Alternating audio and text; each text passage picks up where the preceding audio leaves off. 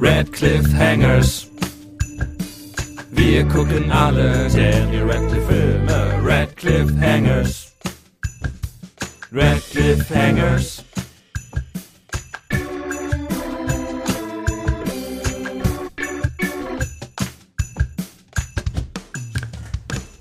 Soll ich noch irgendeine Fake-Anmoderation machen, aber mir ist nichts eingefallen.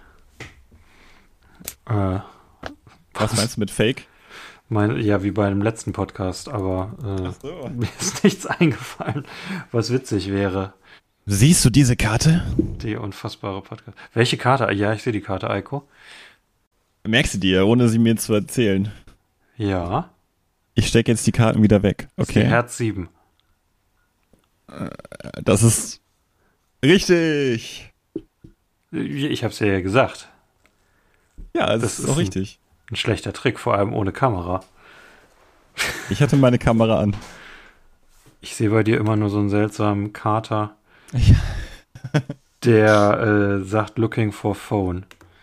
Ja, ich habe so eine geile App entdeckt, ähm, mit der man das Handy zur Webcam machen kann.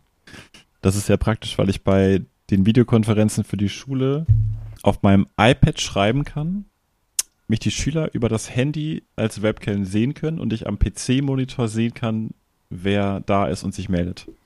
Ist das dann, das, ähm, macht das Handy das per Bluetooth oder wie läuft das? Äh, übers WLAN macht es das. Das war gerade fast so kompliziert wie der äh, Plot von Now You See Me 2, was du mir Ja. geschrieben hast. Das um stimmt. überzuleiten. Hallo und herzlich willkommen bei den Radcliffe Hangers, dem ersten und bis jetzt besten Podcast über Daniel Radcliffe im Internet. Bis jetzt. Wir gucken uns durch die gesamte Filmografie des britischen Ausnahmeschauspielers Daniel Jacob Radcliffe. Ich bin Henny. Ich bin Eiko. Ähm, bin David Copperfield. Das war wie aus der Pistole geschossen. Das wird mit jedem Mal so ein bisschen später, habe ich das Gefühl. das war Epi. Dumbledore. Das war Epi. Ja, ähm, Das geht richtig gut los heute. wir sprechen heute über einen Zaubererfilm mit Danny Radcliffe, der aber nicht Harry Potter ist. Ist das gut? Ist das, ist das irgendwas? Ist das, nee, ne? Äh, wir sprechen über die Unfassbaren 2 oder Now You See Me 2 oder wie der Film eigentlich heißt, Now You See Me, The Second Act. Ich dachte, du sagst Now No, you, you don't. don't. Nein, No You Don't heißt er nicht. Und ja, Eiko, das ist schon zweimal, glaube ich, darüber beschwert. Äh, die Autoren haben versucht, das durchzubekommen. Die Produzenten wollten das nicht. Ach Echt? echt? Das? Nein, das glaube ich nicht. Das Doch, kann ich mir nicht Es, vorstellen. es gibt mehrere, ich meine, hättest du, ist ja nicht fast Und wieder beeindruckst du gesagt, mich. hättest, hättest du Recherche gemacht, wäre das wahrscheinlich das Erste, was du gefunden hättest. Ich habe einiges an Recherche betrieben. Hättest du dich informiert, Eiko? Äh, es gibt 50.000 Artikel darüber. Äh, die wollten das so nennen oder irgendwie als, als Kompromiss Now You See Me, Now You Don't. Ähm, also komplett. Aber die Produzenten haben scheinbar gedacht, wenn eine 2 nicht hintersteht, dann verstehen die Leute nicht, dass das der zweite Teil ist. oh, diese Produzenten immer. Gut, dass wir Frage, keinen Produzenten ob, haben. Ob das produziert, ich weiß nicht, ob das gut oder schlecht für uns. Wenn wir ähm, Produzenten hätten, würden die wohl wahrscheinlich so Sachen sagen wie Macht doch nur Folgen, die eine halbe Stunde lang sind. das Kein Smalltalk. tatsächlich eine Herausforderung. Gucken wir Stellt mal, nicht ob wir zwischendurch, diese, stellt ob, nicht zwischendurch so unwichtige Fragen wie zum Beispiel, ähm, wenn ihr euch entscheiden könntet, hättet ihr für immer die Stimme von Dumbledore oder lieber die Stimme von Fresh Dumbledore? Genau, das entscheiden wir jetzt nicht. Ähm, Ich von Fresh Dumbledore. Ja! So die Richtung. Ich hab Post, ich hab Post, Post für mich. okay, es ist, wie, wie lange sind wir jetzt drin? Fünf Minuten, das ist schon der schlimmste Anfang, den wir je hatten. Wollen wir noch von vorne machen? Sollen wir noch mal von vorne machen, ohne was zu Ich schneiden? ficke deine Oma ins Koma.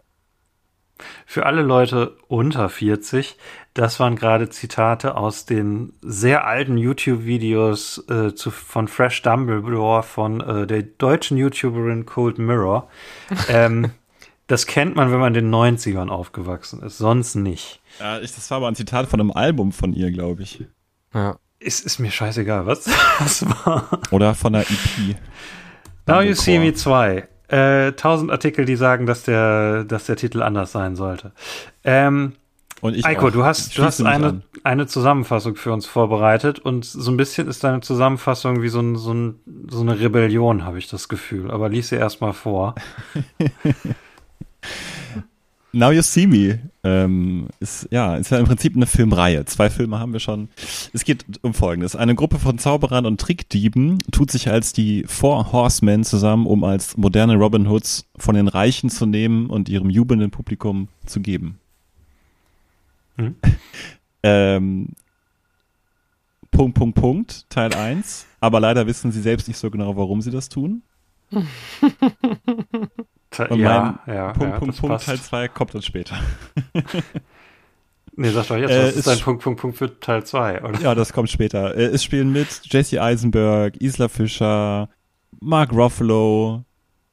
Äh, Hilft mir weiter. Dave ähm, Franco, Dave, Daniel Radcliffe im Dave zweiten Teil. Franco, ähm, Frank, ähm, Morgan Freeman, Michael Caine, Okay, ja, Christopher Dave. Nolan.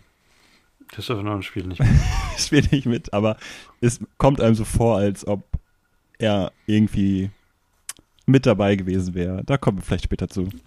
Interessant. Äh, ich finde, man kann über den zweiten Film nicht sprechen, ohne über den ersten gesprochen zu haben. Und man kann über den ersten nicht sprechen, ohne ein bisschen Kontext. Denn der erste Now You See Me war ein Überraschungshit im Jahr 2013. Hat, haben nicht so viele Leute mit gerechnet, dass das ein großer Hit wird, weil es kein Marvel-Film ist, weil es kein Star Wars-Film ist, weil es kein Batman-Film ist. Es ist ein Thriller für sich stehend, der rauskam und auf einmal die Leute überzeugt hat. Zumindest wenn man nach dem Budget geht. Äh, beide Filme haben ziemlich, Box Office meinst du wahrscheinlich. was habe ich gesagt? Budget. Ja, das Budget war auch, oh, tatsächlich auch der höchstbudgetigste, ist das ein Wort? Der, der Total. meiste Geldfilm, den wir äh, gesehen haben seit, ich glaube, fast Harry Potter, kann das sein? Also er hat, der erste hat 75 Millionen gekostet, der zweite hat knapp 90 Millionen gekostet. Das ist, wie, wie viel ist das gerechnet in äh, Kill Your Darlings? Das sind, warte, warte mal, schon echt viel, ey. äh, das sind Mehr über als 10. zehnmal so viel wie der erste James Bond Film.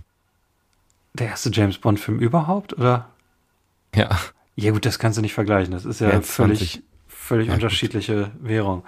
Ähm, Ja, nein, aber okay, Kill, Kill Your sorry. Darlings, um jetzt mal eine, eine Einheit, Scheiße. eine feststehende Maßeinheit festzulegen, das wären, ach Gott, ich bin so schlecht in Mathe. Eiko, 75 Millionen durch 5 Millionen. 75 durch Äh, 5. das- sind 30. 15, ne? ja 15, ja. Ja. Genau. 15 Kill Your Darlings hätte man von dem Geld machen können. Ach so, ja. Wenn Oh, man, aber es war natürlich eine andere Zeit, ne? Und. Darlings war natürlich ein britischer Film. Inflation. Darlings ist kein britischer Film. Darlings ist in New York, wie du vielleicht gemerkt hast, als du den geguckt hast. Ja, genau. Wenn man äh, alle Filme in den Du kannst nicht einfach ja genau sagen, nachdem du dich geirrt hast. wenn man alle Filme, in denen Daniel Radcliffe mitgespielt hat, nach ähm, internationaler Box Office sortieren lässt, dann kommen alle Harry Potter Filme auf Platz 1 bis 8 Und dann und dann kommt dieser hier. Ja, das ist Hat halb so viel eingespielt wie der Harry Potter Film mit dem niedrigsten Einspielergebnis. Krass. Was für einen ne? Thriller, den kein Mensch kannte, ordentlich ist. Also äh, auch für die Fortsetzung. Also beide haben eigentlich ordentlich, ordentlich Geld gemacht. Und ja, also Warner Brothers war, glaube ich, zufrieden damit. Es war Warner Brothers, ne? Wenn ich mich jetzt nicht irre. Man hört immer die ganze Zeit deine Tastatur, Henny. Ja, ich weiß. Äh, ich weiß. Ich weiß nicht, wie ich das Den Teil kannst du dann rausschneiden, Handy. Das, das äh, Und zeigt euch, Ja. du's. Lieben. Zuhörer, Also. ähm, wie fleißig wir sind. Kon Kontext für die Now You See Me-Reihe. Der erste Film ist ein Skript von einem Schreiber namens Edward Ricoeur, der die Idee ursprünglich hatte. Das ist sein allererstes verkauftes Screenplay. Er hatte davor ein Screenplay, was in der Blacklist war, äh, was, was viel Aufmerksamkeit gebracht hat, was aber Was nie verfilmt wurde, Blacklist? 12 Years äh, war. Das ist mein Lieblings Lieblingsteil in jedem Podcast. Epi fragt, was ist das? Äh, Blacklist ist eine, Liste, die jedes Jahr gemacht wird von, ja, von Screenplays, die, die besonders gut sein sollen und darauf zu kommen, ist gut für deine Karriere, auch wenn es nicht verfilmt wird. Äh, Hm. Hatten wir auch in der Folge davor schon mal geklärt. Aber es ist Ähm. auch gut, Henny, Henny, es ist auch mal gut, solche Sachen nochmal zu erklären. Ja, wie hieß nochmal deine Band, Eiko? Wie habt, habt ihr euch fast genannt? Also, Out of Sync. das war es nicht. Ähm, okay, äh, ja, es ist äh, sein, sein allererstes Screenplay. Ähm, und er macht das zusammen mit einem äh, Autorenkollegen, den er beim Basketball getroffen hat. Der heißt Boas Yakin.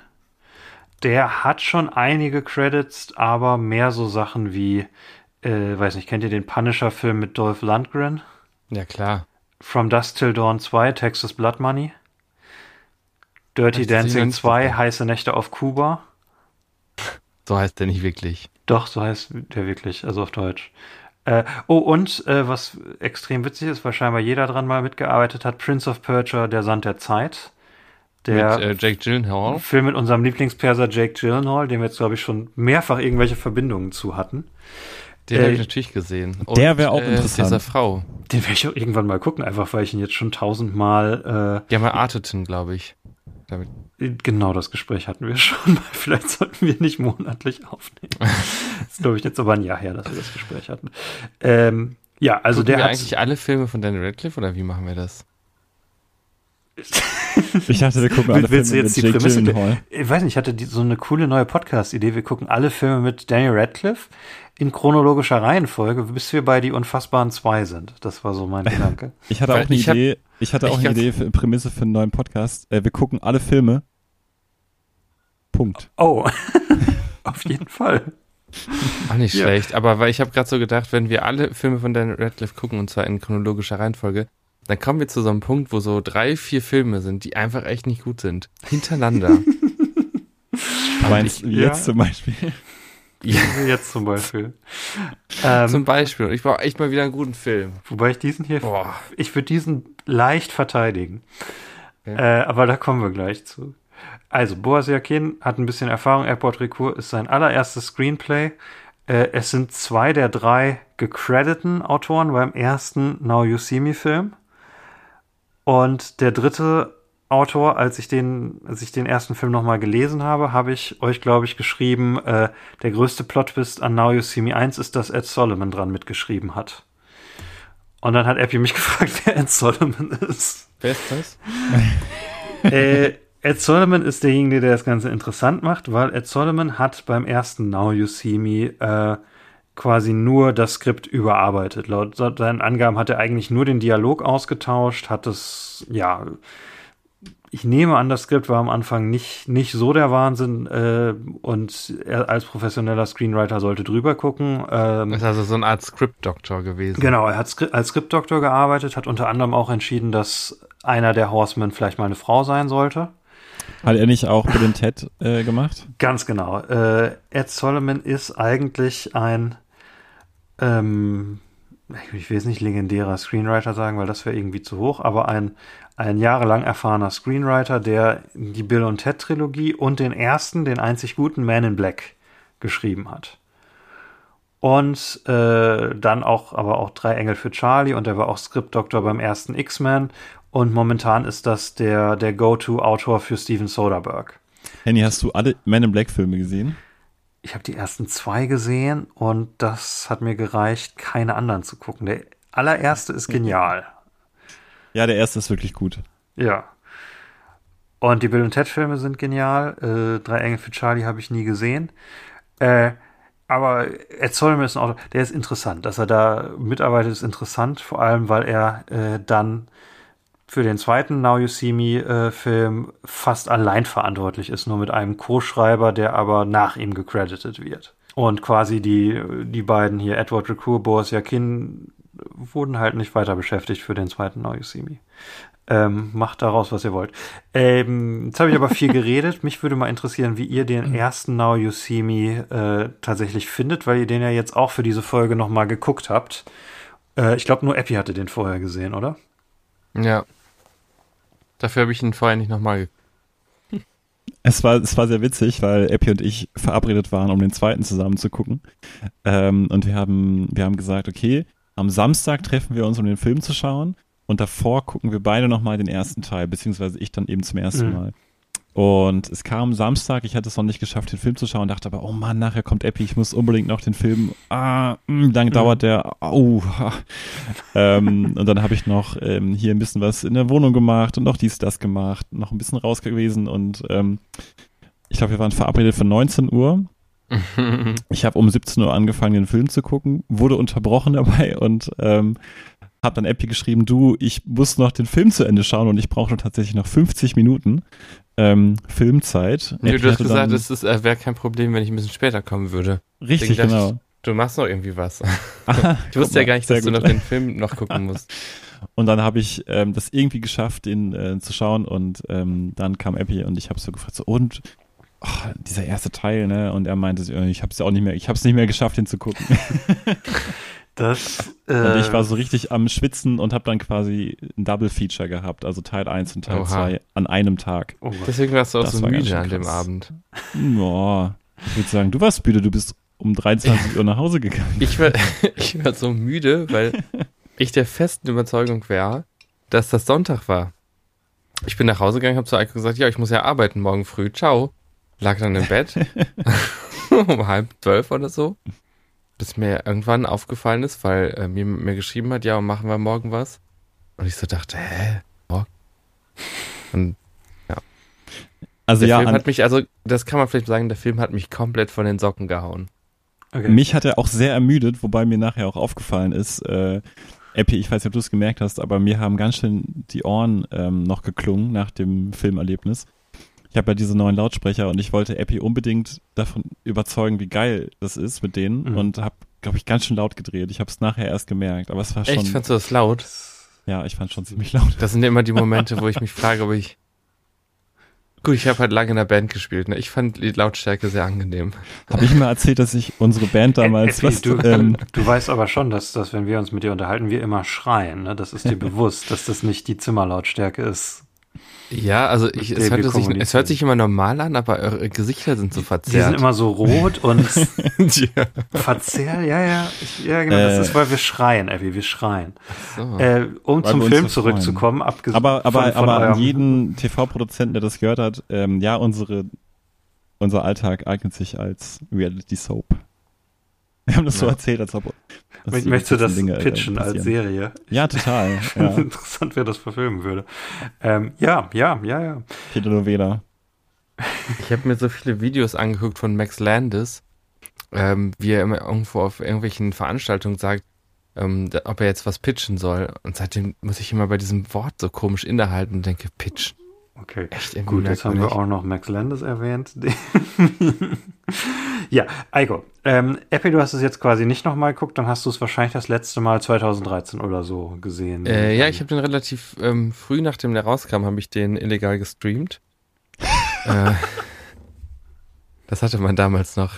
Äh, da gab's, Damals, als es noch erlaubt war. Mann, ja, vor allem auch. äh, das ist furchtbar. Ähm, neulich wollte ich unbedingt Hot Rod gucken. Es gab ihn nirgends auf den Plattformen, auf denen unter ich unterwegs war, ähm, auf Englisch zu kaufen. Und dann dachte ich so, jetzt ist soweit.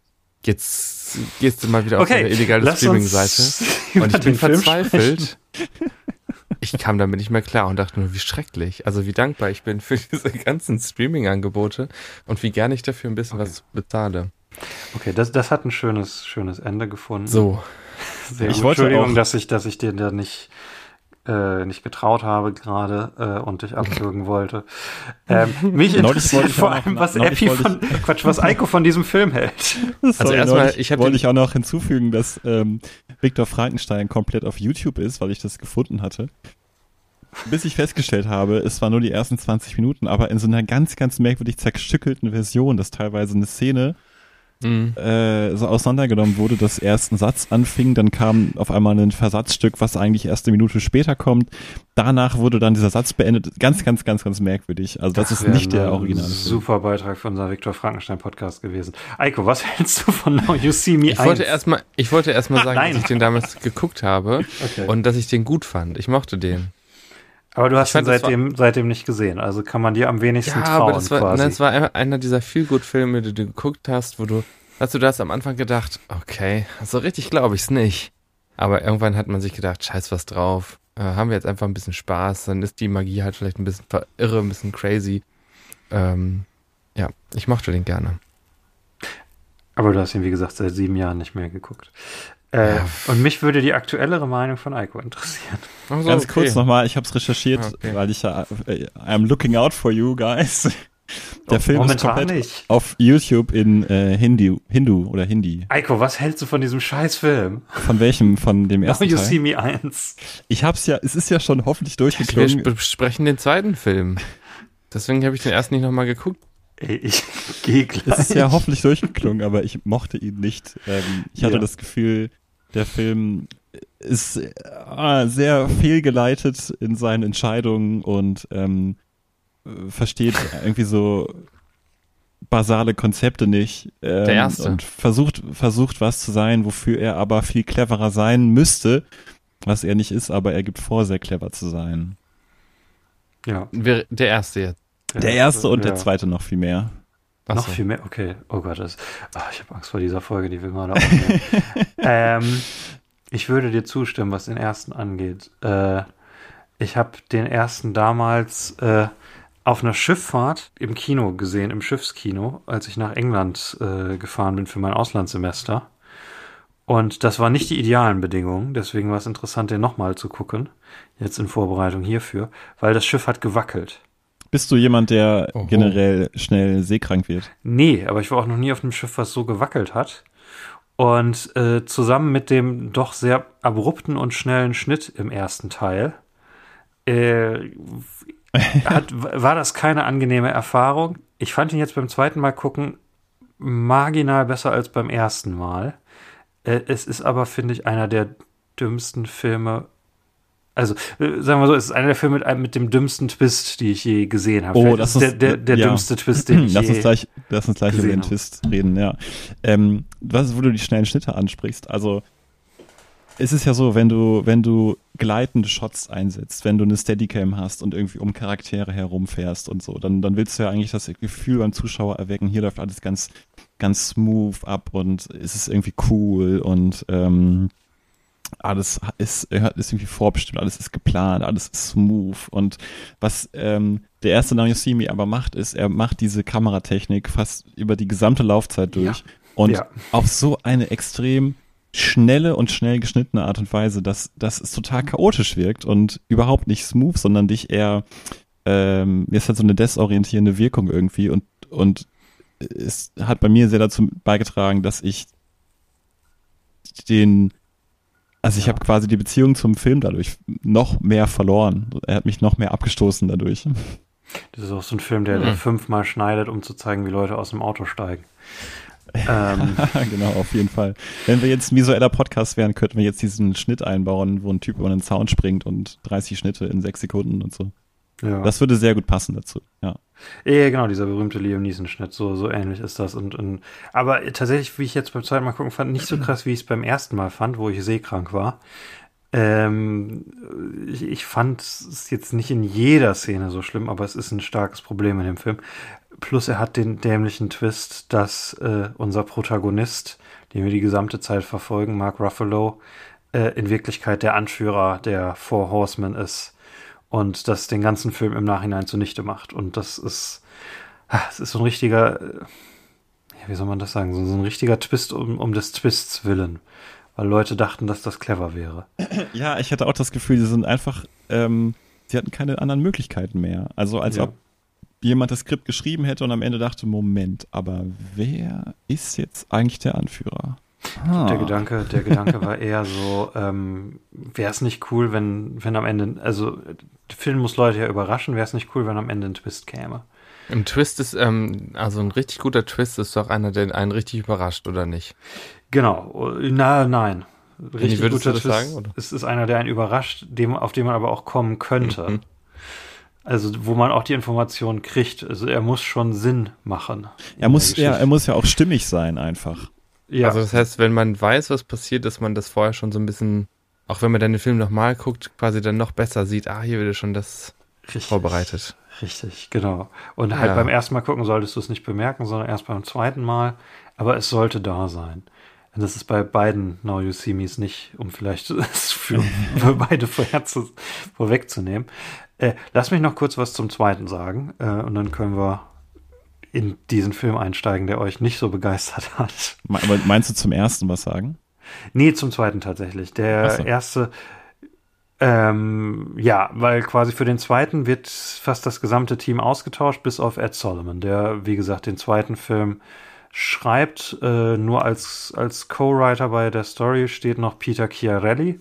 Aber der, der Regisseur Louis Leterrier, bekannt von den Transporter-Filmen, wird, äh, wird ausgetauscht durch John M. Chu. Und deswegen hatte ich mich auf diesen Film gefreut.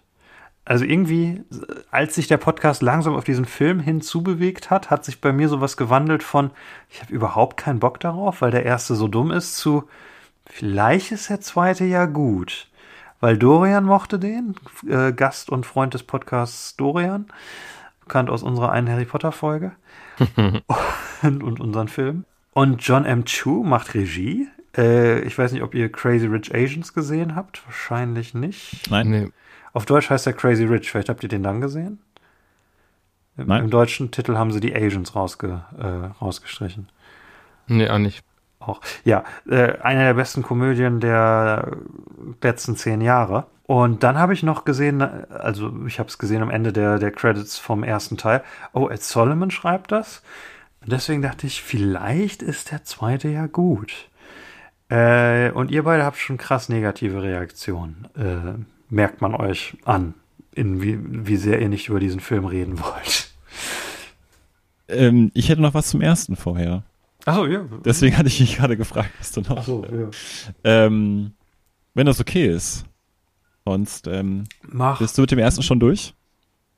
Ich hab, der Twist ist dumm im ersten. man, man kann ihn sich angucken, äh, es sind gute Schauspieler, die Zeit vergeht. Äh, wenn man weiß, dass der Twist schon kommt, ist man nicht mehr so sauer wie beim ersten Mal. Äh, das ist mein ganzes Take zum ersten. Ah, Das sind halt mega die Schauspieler, ne?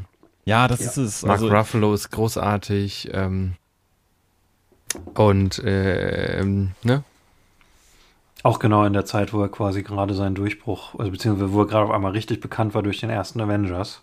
Ja. Ach, witzig, ja. Ich habe immer an Mark Ruffalo gedacht aus, ähm, aus äh, Spotlight und aus Zodiac. Ich finde, er, ähm, da spielt er ja auch jeweils einen Ermittler, der die Dinge sehr, Mhm. sehr ernst nimmt und sehr ernsthafte Dinge ähm, ermitteln äh, muss und ähm, alles ähm, sehr ernst nimmt. Und er schafft es irgendwie, diesen Film auch ernst zu nehmen, die Handlung in diesem Film ernst zu nehmen, obwohl das so absurd ist. Es gibt diese eine Szene, in der ähm, Der erste oder der zweite? erster Teil äh, Jesse Eisenberg ähm, verhört wird und äh, Jesse Eisenberg hat Handschellen um und dann sagt Jesse Eisenberg irgendwie äh, Regel Nummer eins beim Zaubern ähm, sei immer der klügste sei immer der klügste im Raum und dann Schnitt und auf einmal hat Mark Ruffalo die Handschellen um Mhm. also so ein, so ein Trick, der halt einfach kein Trick sein kann, weil er unmöglich ist. Und ich finde, der erste Film Mhm. ist halt mit so vielen Unmöglichkeiten gespickt, ähm, dass du die Tricks nicht ernst nehmen kannst. Mhm. Ja, das wird im zweiten noch schlimmer. Im zweiten ist es noch schlimmer. Also ich habe mir halt gedacht, wenn, wenn irgendwie ein Straßenkünstler vor deinen Augen einen Trick durchführt, dann ist das halt bemerkenswert und, und du bist irgendwie erstaunt und machst so, ähm, im besten Falle, weil es halt wirklich vor deinen Augen passiert. Aber hier ist es halt so, die Leute, äh, die Zauberer im Film sind sich irgendwie, nein, also es ist ein Film und deswegen können sie andere Tricks benutzen, um Tricks zu simulieren, aber es passieren keine wirklichen Tricks vor deinen Augen. Sie Es ist, mogeln. es ist quasi so, als ob jemand einen Trick vor deinen Augen durchführt, dich dann irgendwer von hinten bewusstlos schlägt, du kurz fünf Minuten bewusstlos bist, wieder zu dir kommst und in der Zwischenzeit haben sie irgendwas Neues aufgebaut oder so und du, und du, sollst, de- und du äh, sollst denken, so, oh mein Gott, und das haben die jetzt gemacht, weil sie halt Filmtricks benutzen kann. Aber gute Magie passiert halt real vor deinen Augen.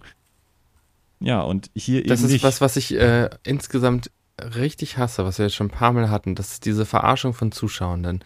Siehst was was im, wo, wo, du, wo dir im Nachhinein gesagt wird, na, aber so war es ja gar nicht. Das wirkte jetzt irgendwie nur so. Also das hatten wir zum, das war das erste Mal da, wo wir ähm, Sirius Black im dritten Harry Potter sehen und der knurrt äh, Harry Potter an und ähm, nachher heißt es ja, ich wollte dich nur von dem Bus warnen. Und sowas regt mich immer total auf, weil es so billig ist. Wenn, muss man das Ganze durch Framing, durch Schnitz, äh, durch Schnitte und ähm, ähm, gezielte Aussagen von den Leuten so darstellen, dass man bereit ist, das zu glauben. Aber nicht sowas. Ich hasse das. Es ist Da kommt schon der Hass durch. Es ist ein bisschen verrückt, dass Now You See Me Franchise äh, über vier Magier beziehungsweise fünf Magier ist, bei dem die, die Macher so gegen mit aller Kraft so tun, als wären die Figuren keine echten Magier, als gäbe es keine echte Magie, obwohl das eigentlich das Einzige ist, was erklären würde, was die Figuren in beiden Filmen Ja, Ja, machen. ganz genau. Ganz genau. Es gibt halt am Anfang vom ersten Teil, da ist der einzige wirkliche Zaubertrick drin. Und zwar, als Jesse Eisenberg diesen Stapel an Karten vor der Kamera so ähm, hochflitscht, du Mhm. einmal alle Karten siehst und er fragt dich äh, irgendwie, merkt dir eine Karte? Ist es die Aber hier? da kommt doch danach mit dem Hochhaus. Genau, zeigt zum Hochhaus und da ist dann die bestimmte Karte abgebildet. Und du als Zuschauer hast dir genau diese Karte gemerkt. Ja. Aber das ist ja auch kein richtiger Trick, weil äh, das Hochhaus tatsächlich, ähm, also das ist ja auch ein Filmtrick. Das ist ja Es ist, auch ein, es ist auch ein Filmtrick, aber es ist, es ist ja ein Trick, der tatsächlich funktioniert. Du als Zuschauer guckst dir diese Karten im Kartenstapel an. Du siehst ja auch extrem viele Gut, wenn man jetzt ein bisschen kleinlich sein will, sehen wir da schon einige Tricks, also wie verschwindende Münzen, verschwindende Karten und sowas. Das funktioniert ja alles. Ja, aber und das scheinbar, scheinbar haben die Schauspieler tatsächlich auch einige dieser, dieser Taschenspielertricks wirklich drauf. Dave Franco ist wohl wirklich so gut mit diesen Karten. Also wenn, wenn er Karten sch schmeißt, versteckt, das ist zumindest das, was bei ihm am Körper passiert, damit ist echt.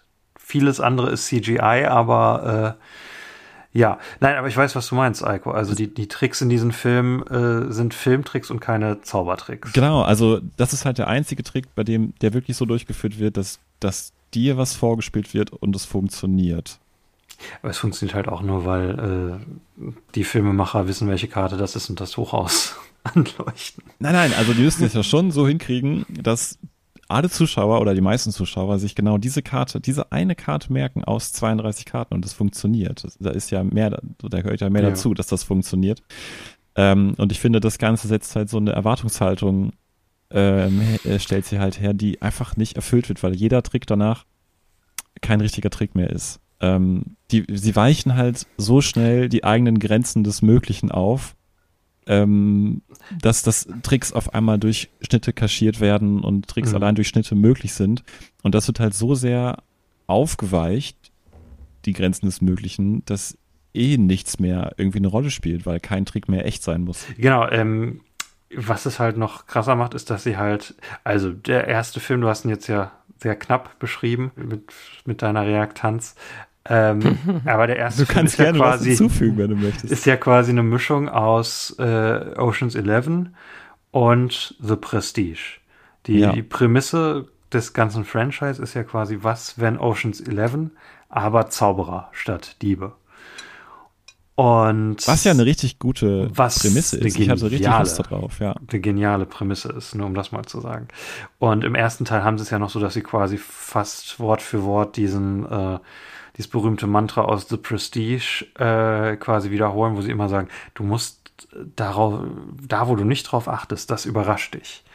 Und am Ende ist es aber nicht das, wo du nicht drauf achtest, sondern äh, plötzlich aus dem Nichts erfährst du, dass dein Hauptcharakter eigentlich eine andere Figur ist und das, du hattest keine Chance, das vorher irgendwie äh, vorherzusehen.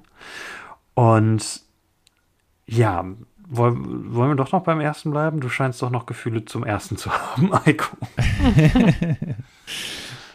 Nein, also ich finde, damit ist eigentlich genug gesagt. Es, ist, es soll irgendwie eine Mischung sein aus Ocean's Eleven und The Prestige und ähm, hat halt einfach nicht ähm, die Substanz, um das zu leisten. Wobei, die ersten 30 Minuten von Die Unfassbaren 2 sind, glaube ich, der beste Teil des Franchise, der versucht, diese Prämisse umzusetzen, wo es um eine Heist geht, wo die fünf Horsemen, äh, oh Gott, wieso? Ja, es ist schlecht, dass Meinst- du die, die Zusammenfassung so kurz gemacht hast, weil wenn ich jetzt sage, wo die fünf Horsemen versuchen, Facebook äh, mit Zaubertricks fertig zu machen, dann denkt man sich, Moment, ist das der Plot? Ja, Ja, das ist der Plot auf, auf einer Präsentation einer Tech-Company, die entweder Facebook oder, oder, Google. äh, oder Microsoft oder Google ist, äh, wollen die fünf Horsemen den, den äh, CEO bloßstellen. Und diese erste halbe Stunde ist quasi, wie die da ihre Zaubertricks benutzen, um da reinzukommen. ist das echt die erste halbe Stunde?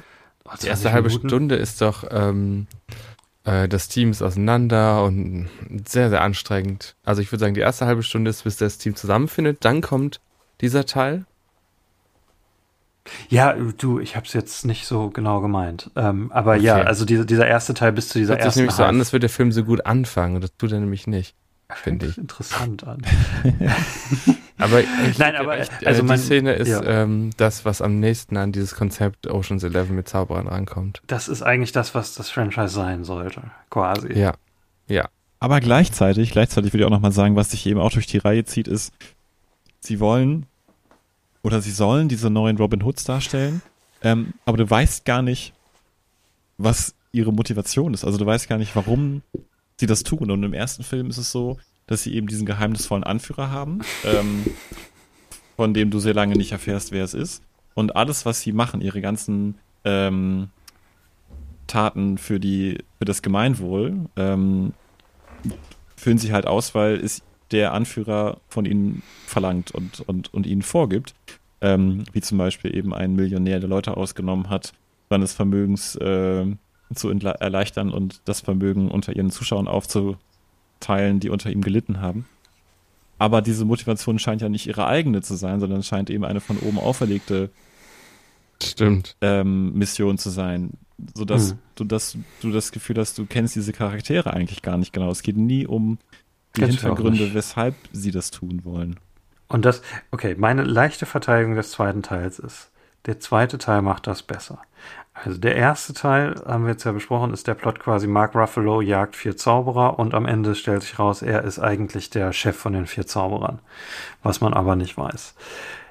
Im ersten Teil hast du eigentlich keine wirkliche Hauptfigur, aus genau den Gründen, die Eiko gerade beschrieben hat, weil man die vier Horsemen im ersten Teil kennenlernt und dann über den ganzen Film über nur aus der Distanz aus Mark Ruffalos Sicht sieht. Und alles, was man über Mark Ruffalo weiß im, im ersten Teil, stellt sich am Ende auch raus, okay, das äh, war auch alles fake, was keinen Sinn macht. Weil er sich in Situationen verhalten hat, wie er sich nicht verhalten würde, wenn er wirklich der Anführer der Horsemen wäre. Und genau, was da werden quasi sie wieder verarscht. Ja, Genau. und das nochmal Das- ganz kurz, also damit es klar ist, ne? Er ist der Hauptermittler des FBIs, der diese vier Horsemen zur Strecke bringen soll. Und am Ende ist, und herausfinden soll, wer der Anführer ist. Und am Ende ist er genau der gesuchte Anführer. Es gibt ja sogar eine Szene, in der er, in der wir alleine mit dem Charakter sind, nur die Kamera und Mhm. er. Und er verdächtigt seine von Interpol zugeschaltete französische Kollegin, die Anführerin zu sein.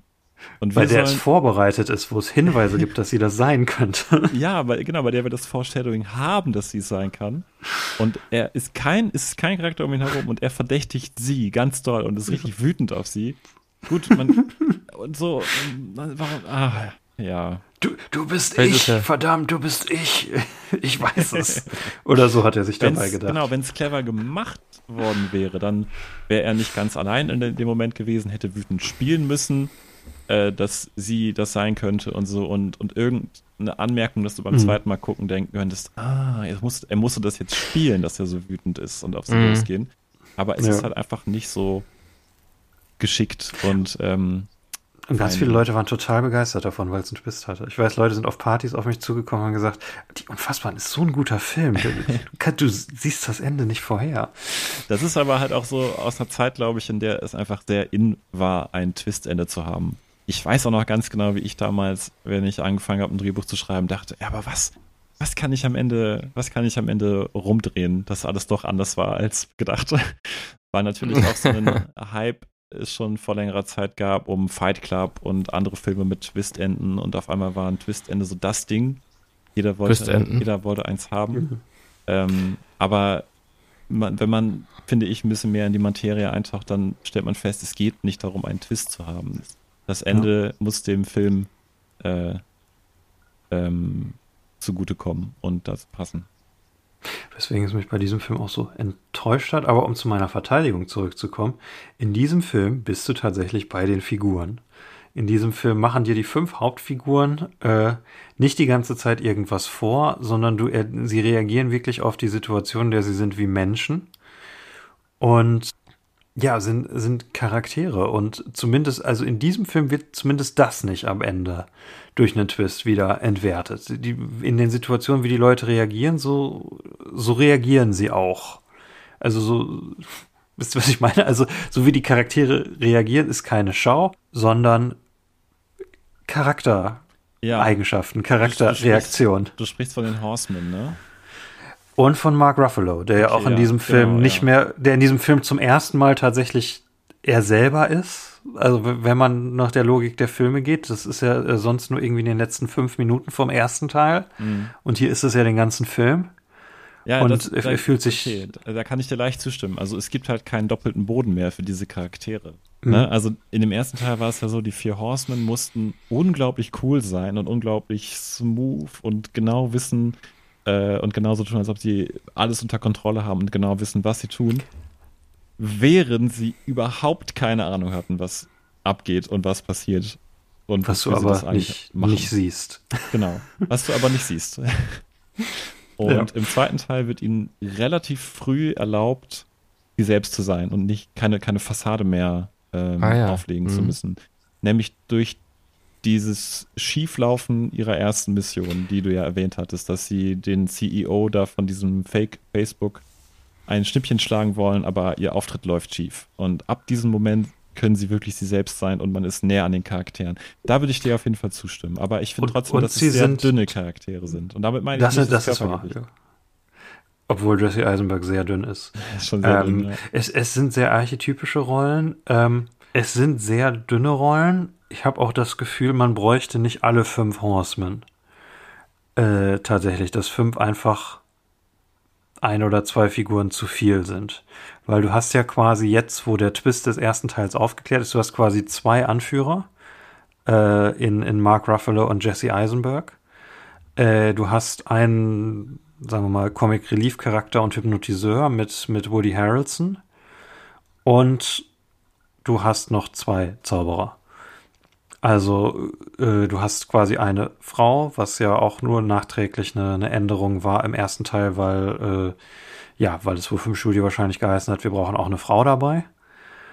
Äh, und du hast halt Dave Franco noch dazu. Und die, was ich so ein bisschen, äh, bisschen verschenktes Potenzial finde, die Zauberer haben alle recht ähnliche Tricks. Du hast bis auf Woody Harrelson jetzt nicht so, dass die eine bestimmte Fähigkeit mit ins Team bringen.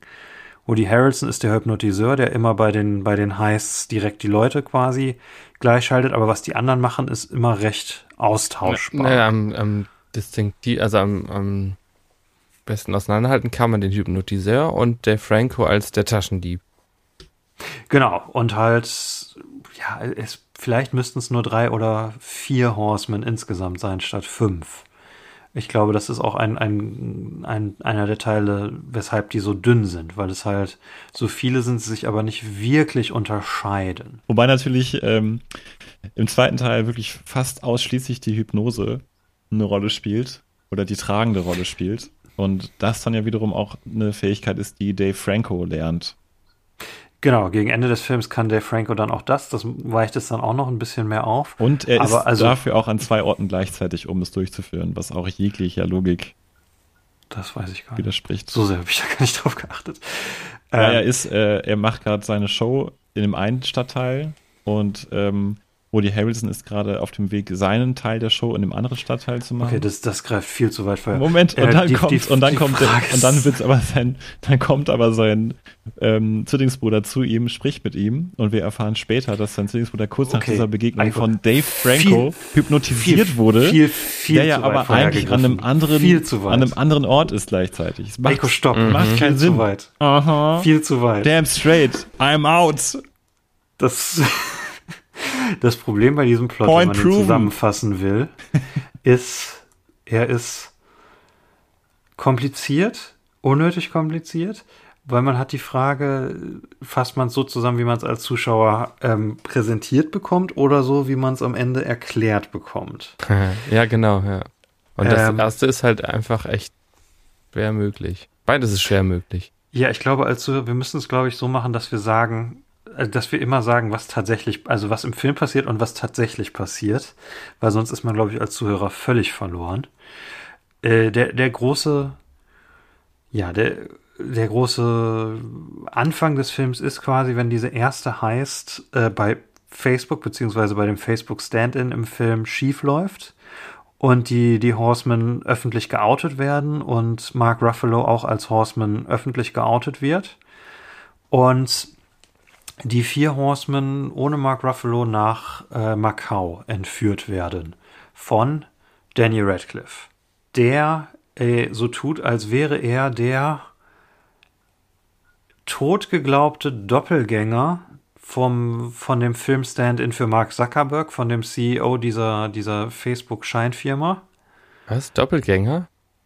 Partner. Partner, ja, was habe ich gesagt? Doppelgänger. Das wird noch komplizierter gemacht. Der totgeglaubte Partner davon ist aber in Wirklichkeit äh, der Sohn von Michael Caine aus dem ersten Now You See Me, von dem äh, bösen Millionär, der eine offene Rechnung mit den Horsemen hat. Aber ein unehelicher Sohn. Ein unehelicher Sohn. Das erfährt man aber auch erst äh, entweder gegen Ende des Films oder wenn man ein Interview mit Michael Caine gelesen hat vor dem Film, äh, weil in sämtlichen Interviews vorher gesagt wurde, ja, Daniel Radcliffe spielt ja meinen Sohn. Ähm, Geil. deswegen hat mich auch überrascht, dass das eine Überraschung sein sollte. So, auf jeden Fall. Daniel zwingt die Horsemen einen wichtigen Computerchip zu klauen. Ja, es geht um die Welt. Es geht um die nationale, internationale Weltsicherheit, weil dieser Chip sich in alle Systeme einhacken kann und damit äh, alle Daten klauen So kann. merkwürdig Und, schon, ey. und, und der Chip gehört Facebook, ne? Also dem Film Facebook. Ist nicht das echte Facebook, sondern es heißt, warte mal, wie hieß Das das? weiß ich nicht mehr. Äh, Ast Astros oder irgendwie so ein. Das ist, das ist so ein Moment. Es ist total wichtig jetzt, dass wir das, dass wir das richtig nennen. Ich, weiß bin auch schon am Recherchieren. Ich finde es nicht mehr. Ähm, oder äh, ne. Oh, wenn wir das jetzt vergeigen, Ja, das darf nicht passieren das eigentlich. vermisst man. Es steht nirgendwo, weil, wie diese Firma heißt. Ist ja auch egal. Wir nennen sie einfach Facebook, weil es ist quasi Facebook. Ähm, ja. Ja, nein, sie werden nach Macau verschleppt, sollen diesen Chip klauen. Das ist die zweite heißt im Film. Dann zeitgleich, wäh- währenddessen wird Mark Ruffalo von den vier Horsemen getrennt. Korrigiert mich, wenn ich falsch liege. Äh, und als Verbündeten schnappt er sich Morgan Freeman aus dem ersten Film, der im ersten Film der große Böse war, der äh, der Mark Ruffalos Zauberervater in den Tod getrieben hat, indem er ihn bloßgestellt hat, sodass der Zauberervater einen Safe-Trick ausprobiert hat, mit, dass er sich in einen, einen Befreiungskünstler-Trick ausprobiert hat, mit dem, dass er sich in einen, einen See hat fallen lassen in einem Safe und das hat nicht geklappt und er ist ertrunken. Und das ist hier der Verbündete von Mark Ruffalo, bis er, also Mark Ruffalo muss ihn aus dem Gefängnis helfen, bis, springt ruhig ein, äh, bis Morgan Freeman flieht. Und am Ende des Films stellt sich aber raus, Morgan Freeman äh, war eigentlich ein Partner von Mark Ruffalos totem Vater, Das ergibt doch auch überhaupt keinen Sinn, oder? was überhaupt keinen Sinn ergibt und den ersten Film noch weiter, ähm, weiter entwertet, was ich aber okay finde, weil der erste Film dämlich ist. Ähm, Warum hat er das dann immer entbankt, wenn er eigentlich Partner ist? Also warum hat er das äh, ähm, Entlarvt sozusagen. Entlarvt? ja, genau. Das ist ein Twist, das musste ich nur überraschen. Wirklich, das macht doch gar keinen Sinn, oder? Nein, das macht überhaupt keinen Warum? Sinn. Das ist halt das, das Spiel. Also, am- um es irgendwie greifbar zu machen, am Ende des Films kommen zwei bis drei Plot-Twists, nachdem quasi die Haupthandlung schon abgel abgelaufen ist, die nochmal. Also, das Mega ist das, was, was, was für mich den Film so ein bisschen versauert gegen Ende. Bis dahin mochte ich ihn eigentlich. Äh, was aber dann halt wie beim ersten Now You See Me einen wieder rausreißt und über Sachen nachdenken lässt, über die man nicht nachdenken sollte. Ähm, okay, ich versuche diesen Plot noch einmal, ich versuche ihn noch zu greifen. Sekunde. Ähm, okay, und dann sollen wir ähm, auf eine Ebene da ein bisschen abstrakter werden. Dann, ja, dann lass uns von diesem, also man muss es ja zumindest einmal irgendwie sagen, worum es in diesem Film geht. Es ist also ja. so schwierig. Also im Mittelteil war ich als das Zuschauer. Ja, genau. Der will jedenfalls, dass, dass die ähm, vier Horsemen diesen Chip für ihn äh, zurückstehlen und äh, will sie erpressen und äh, sie sind aber irre cool und sagen, eigentlich haben wir darauf keine Lust. Wir machen es aber trotzdem. Aber äh, ihr Vorhaben ist insgeheim, ähm, diesen Chip nachher dem Auge zu übergeben. Das Auge ist das äh, über allem stehende ähm, Magier ähm, ähm, das noch nie jemand in echt gesehen hat. Ähm, und wo im ersten Film impliziert wurde, es wäre irgendwie echte Magie und jetzt ist es aber scheinbar nur eine, ein Geheimbund von Zauberern, die, die sich die Missionen an Zauberer vergeben, wie zum Beispiel macht Facebook kaputt. Äh, was cool ist. Also. Schon, ja. Das ist schon cool. Also ja. irgendwie der geheime Zauberer. Also sie tun halt Gutes, weil sie dazu gezwungen werden. Das weiß, nein, irgend das Ei an sich macht das ja nicht. Also wenn sie sich Ey, wehren würden, Plot, wenn sie sich wehren würden, äh, den Chip zu stehlen, würde Daniel Radcliffe sie ja umbringen lassen. Das, hat, das sagt er ja wortwörtlich. Nein, ich meinte jetzt dass das Auge an sich. Die machen das ja nicht gezwungen. Ach so, das ach so, ist einfach so, ja, ein ja. Zaubererkollektiv, was. Ja, ja, ja, ja. Die vier Horsemen machen das gezwungenermaßen mit dem. Was, was Chip, Zaubereragenten ja. für gute Zwecke hat. Denn Radcliffe tut eine Zeit lang so, als wäre er das Auge. Er, er, ähm, er führt ähm, äh, Atlas, also den Jesse Eisenberg-Charakter, an der Nase herum, indem er ihm vorspielt, dass er ähm, Atlas, äh, das, das Auge wäre. Er ja? ist es aber nicht, weil es das Auge spricht nicht. nur mit Mark Ruffalo. Und das Auge ist in Wirklichkeit unter anderem Morgan Freeman und die eine asiatische Frau, denen die vier Horsemen in einem Laden begegnen. Ja, ähm, wenn ihr jetzt noch nicht verwirrt, verwirrt seid, liebe Zuhörerinnen und Zuhörer, ähm, ja, man stellt sich ja wirklich die Frage, wer soll hier eigentlich an der Nase herumgeführt werden? Also wo endet die, endet die Doppelbödigkeit und wer ist jetzt cleverer als der andere? Es ist alles so überspitzt und übertrieben und doppelt, dreifach, vierfach bödig. Also man kann dem Ganzen, finde ich, relativ gut folgen, bis diese Offenbarung mit Daniel Radcliffe kommt. Man könnte dem Ganzen relativ gut folgen, aber Vielleicht entscheidet man sich einfach dazu, dass man das nicht möchte. ja, gut, aber na, also bis dahin ist es eigentlich nicht schwierig. Das, die Twists am Ende machen es halt kompliziert. Weil am Ende erfährt man dann auch, dass dieser Chip in, in dem Hochsicherheitskomplex, äh, wo die vier Horsemen den klauen sollen, äh, dass der auch von, von zumindest einem Mitarbeiter des Auges bewacht wird. Warum eigentlich? Das weiß man nicht. Das macht keinen Sinn. Das macht, man weiß auch nicht, warum dieser Mitarbeiter wie Hitler aussieht. War das eigentlich so eine Art Test oder sowas? Ich weiß es nicht. Ich habe mit einem Film gedacht, okay, warum ist, also fandet ihr es, ich fand, der sah richtig wie Hitler aus. Also, er hatte komplett ja, diesen Schnauzer nein. und kam, okay. Ähm, so, Moment. Dann, äh, oh, was, ist mit diesem, was ist mit diesem Chip? Ähm, ja, einen Seitenscheitel und einen Hitlerbart. Natürlich sieht er dann aus wie Hitler. Ähm, dieser Chip, den klauen die Horsemen, dann wird er ihnen aber geklaut, aber das war das Auge. Äh, nee, äh, der, ähm, der Atlas gibt das an ähm, den Dylan. Wer ist Dylan? Ah, nee.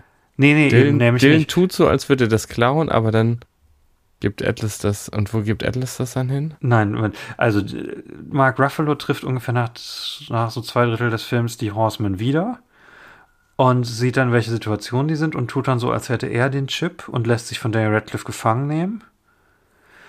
Dann kommt der Reveal, dass er, dass Daniel Radcliffe Michael Caines Sohn ist, aber die haben den Chip nicht und die Horsemen haben den Chip auch nicht.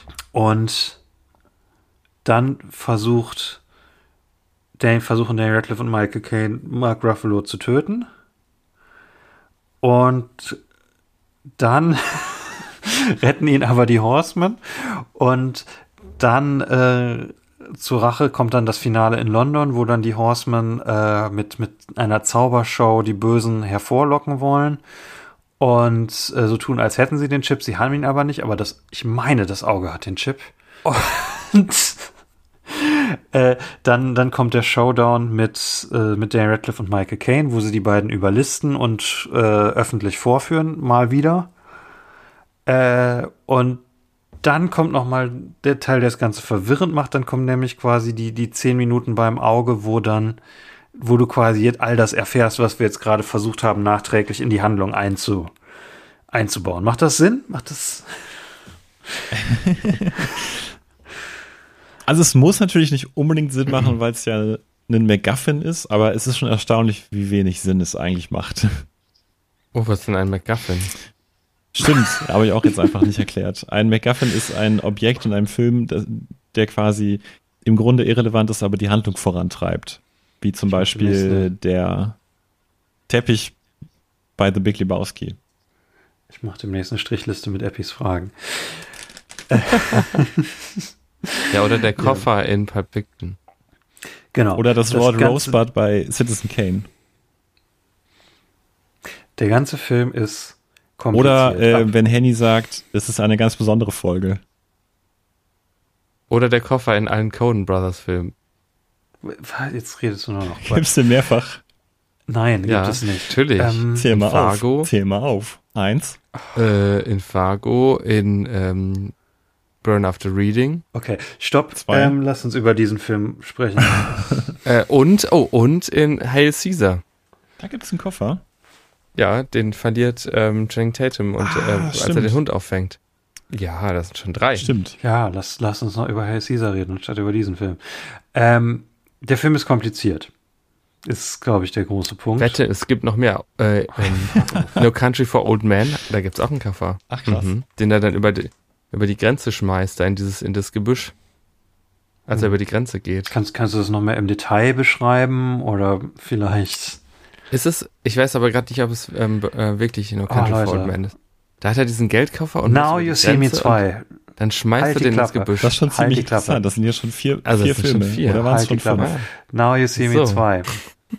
Now you see Wenn wir noch ein bisschen weiterreden, dann now you see me komplett aus. Ich bin kurz davor. äh, now you aber ähm, die Szene, in der, in der sie den Chip stehlen, die ist schon irre witzig, oder?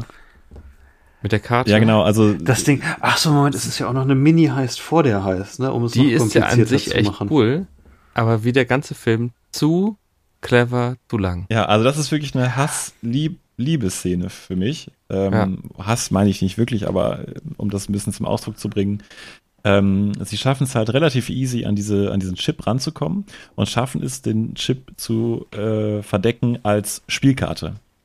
Das war soweit auch ganz cool, mit Spielkarten, muss ich sagen. Also ja, mit Spielkarten kennen sie sich ja aus und können die halt auch richtig gut durch die Luft werfen und so weiter. Und irgendwie haben aber die Sicherheitsmänner Luft davon bekommen, dass irgendwas nicht ganz richtig gelaufen sein könnte. Naja, der eine ist ja auch quasi beim Auge, der weiß ja Bescheid, der Anführer der Sicherheitsmänner. ja. Der sagt dann ja, stopp, alles kontrollieren. Wenn ja, der das nicht gemacht hätte, hätte das keiner mitgekriegt. Ja. Der ist ja auch, ich habe mich noch gefragt, warum reagiert er so krass? Aha, weil er das wusste. ja, aber warum macht er das? Also ich meine, dann macht es ja noch weniger Sinn. Aber naja, und dann haben ja, wir halt eine Szene, genau. in der die Charaktere, die, die vier Horsemen, sich halt fünf Minuten lang diese Karte hin und her werfen durch diesen Sicherheitsraum durch, während sie von geschätzt zehn Sicherheitsmännern kontrolliert werden. Ähm, und dann durch, durch jegliche Jackenärmel und T-Shirts gleiten lassen und hinterm Kopf verstecken, in den Haaren verstecken und zum nächsten werfen. Und ähm, es ist halt einfach irre witzig, dass diese Karte zwischen vier Charakteren so acht bis neunmal hin und her geworfen wird und keiner der Sicherheitsleute, die in diesem Mini-Raum stehen, das halt bemerken sollen. Also das ist, mhm. finde ich, eine gute Beispielszene, um diesen Film zu beschreiben. Irgendwie ist es interessant zuzugucken, ist, ah. aber es, man muss äh, schon sehr über gewisse Sachen hinwegschauen und in der Lage sein, da so ein bisschen seinen Kopf abzuschalten. Und das ist auch Overkill, ähm, weil halt eigentlich es ja gereicht hätte, wenn, wenn Dave Franco die Karte vor der Wache versteckt hatte, bis er kontrolliert ist, was er ja offensichtlich kann. Ja, genau. Und das zum Beispiel, mag, muss sagen, ist echt cool. Also so wie er sich dreht und jedes Mal quasi hinter ja. sich versteckt die Karte.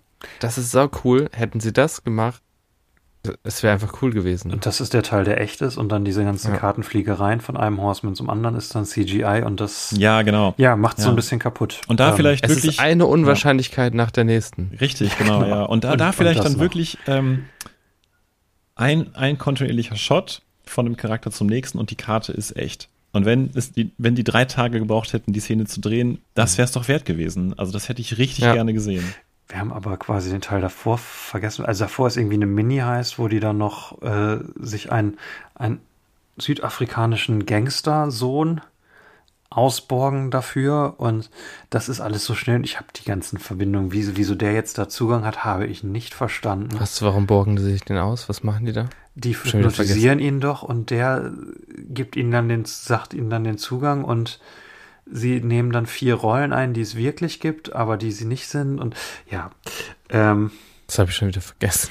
es ist auch, ja, es ist ein schwer zu fassbarer Film. Was ich aber, also, ich finde, es ist ein funktionalerer Film als der erste. Das ist so meine Verteidigung davon. Ich finde, wenn man die, wenn man die letzten zehn Minuten wegstreicht, hat man hier zumindest Archetypen. Du hast äh, eine Situation, wo du von Anfang an, weil die Bedrohung stehlt das jetzt, sonst sterbt ihr, die ist ja, ist ja echt in jedem Fall, die man von Anfang an versteht. Und man hat so ein bisschen Setup und Payoff. Das Buddy Harrelson kann am Anfang keine Karte gut schmeißen und dann bei dieser zweiten heißt, äh, hat er dann gelernt, eine Karte gut zu schmeißen. Und Mhm. der Trick am Ende, äh, also die Zaubershow in London ist mit das, äh, das definitiv magiemäßigste, wo sie immer noch tun, dass es keine Magie ist, weil Jesse Eisenberg dabei unter anderem äh, das Wetter anhält, also den Regen in der Luft stoppt und sich selber in eine Pfütze mit Wasser verwandelt. Ach, diese Szene, ne? Was laut dem Film nur ein Trick ist mit Scheinwerfern, äh, wo ich gerne sehen würde, wie das ginge. Das ist auch wieder so mies. Du siehst halt, ähm, äh, der Regen wird halt durch Blitzlicht, das wird ja vorher auch schon angekündigt, das finde ich ganz gut foreshadowed, Mhm. wird es quasi so, dass es in der, in Frequenz leuchtet, dass die Kugeln aussehen, die Regentropfen aus, als würden sie in der Luft stehen bleiben. Mhm. Und das ist ja okay, dass es für uns Zuschauer so aussieht, aber die Menschen in der Szene ähm, falten ihre Regenschirme ein. Und sie müssten ja weiterhin nass werden. Ja, genau. Und das sind solche Sachen. Und dann wird nämlich die ganze Szene, das ist wieder, das durchsteht den Film. Der wird alles erklärt, was da gemacht wird. Aber das eine, das eine, was ich, was ich, also ich weiß alles, wie das Mhm. gemacht wird. Aber das, was ich nicht weiß, nämlich, dass, dass er sich, ähm, er lässt sich so rückwärts fallen, fällt in die Pfütze und dann liegt nur noch seine Jacke da. Das wird nicht erklärt, so als wäre das völlig natürlich. Ach ja, das ist das Normale, sich in eine Pfütze fallen lassen. Das ist dieser bekannte Trick. Also das. Äh, Genau. Und es wird das, das- erklärt, was einfach nicht sein kann. Ähm, das wird nicht erklärt.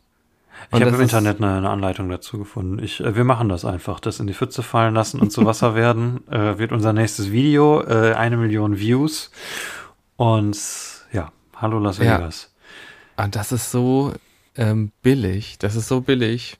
Entweder, Ja. ich glaube, das, ist das sind halt diese Szenen, wo du entweder sagen musst, mir ist das scheißegal als Zuschauer, ich investiere gar nicht mehr. Äh, Oder man regt sich nur noch auf. Ja. Aber Wobei halt glücklich wird man damit nicht. Meine Verteidigung wäre, und diese Verteidigung gilt auch nur, wenn man, wenn man die letzten zehn Minuten des Films wegschneidet. Äh, danach ist dann ja quasi die Konfronta die letzte Konfrontation mit Michael Caine und Jenny Radcliffe äh, in deren Privatflieger, wo äh, sie, die, die Horsemen, also was tatsächlich passiert ist, die Horsemen bringen die, die Bösen dazu, vor Kamera quasi zu sagen, äh, was sie alles gemacht haben und bringen sie dazu, sie aus dem Flugzeug zu stoßen. Äh, also es ist versuchter Mord, aber in Wirklichkeit ist es kein echtes Flugzeug, sondern äh, das Flugzeug hat sich nie bewegt. Und die, den Horsemen geht's gut und die Polizei wartet und nimmt Michael Caine und Danny Radcliffe fest. Die Tricks, die die Horsemen davor machen, weisen quasi darauf hin, wie dieser letzte Trick funktionieren wird. Das ist zumindest ein Ansatz, Setup und Payoff. Okay, ja. Das hat der erste Film gar nicht. Das musst du, glaube ich, nochmal im Detail erklären, warum das ein die, die Horsemen zeigen ja vier Tricks, meine ich. Äh, einmal dies mit dem Wasser, wo dann Jesse Eisenberg auch sagt, das wird später wichtig, dass ich hier mit, mit, einem, äh, mit einem Wasserwerfer und Licht äh, diesen Effekt mache. Dann bei den anderen macht es nicht so viel Sinn, aber das ist quasi die Art, wie sie dann das Flugzeug äh, so wirken lassen, als würde es fliegen. Obwohl es nicht fliegt. Das stimmt eigentlich, Handy. Wo sind denn die anderen Payoffs jetzt? Ich weiß es nicht mehr. Es ist zumindest ein Payoff. Es ist ein Payoff mehr als im ersten Teil. Also- Bei den anderen beiden weiß ich es nicht mehr. Dave Franco macht ja diesen Trick mit den großen Karten, hinter denen Leute Mhm. versteckt sind, die nachher in so hinter Türen versch verschwinden.